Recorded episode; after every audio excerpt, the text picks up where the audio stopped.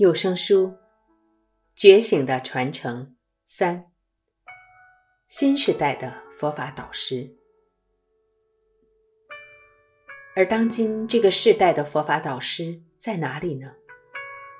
此时此刻，正有一群现代的西方人、东方人，与上一代东方导师一样，完成了完整而严谨的训练，而且人数。正在持续增加之中，他们将得到与上一代相似的成果。也就是说，如果他们的努力，其中有些人将会成为具足智慧、慈悲与善巧的导师。他们正在以一种真实不虚的方式，将这个传承传递下去。对于这样的老师。我们应该像尊敬上一代成就大师一样的尊敬他们，同样的信赖他们。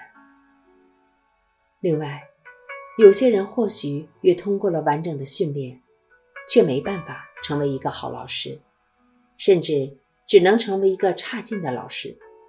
就像有些博士毕业班的人，就算得到教职、拿到证书，却教不出一个优秀的学生一样。因为他们不知道怎样把自身所学教给学生。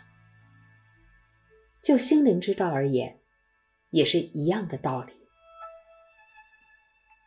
然而，如果佛陀说的没错，如果心灵本来就是觉醒的、超越文化的，那么新一代的佛法导师绝对有能力担负起这个责任，成为现代世界的佛法。领航者，这是不可或缺的工作。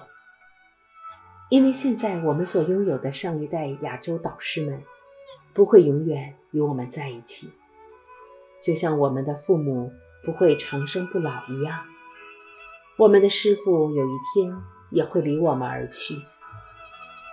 希望当那一天到来时，我们已经从他们那里学到足够的知识，让自己的生命。过得慈悲而有意义，让这觉醒的传承延续下去。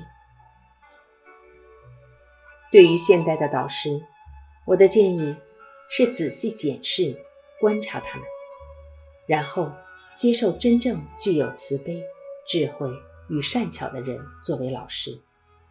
至于他来自何方，并不重要。然而，在现今的佛教世界，却也常常可以见到自封为大师的冒牌货，这种情况似乎在任何文化传统中都屡见不鲜，甚至古代西藏也不例外。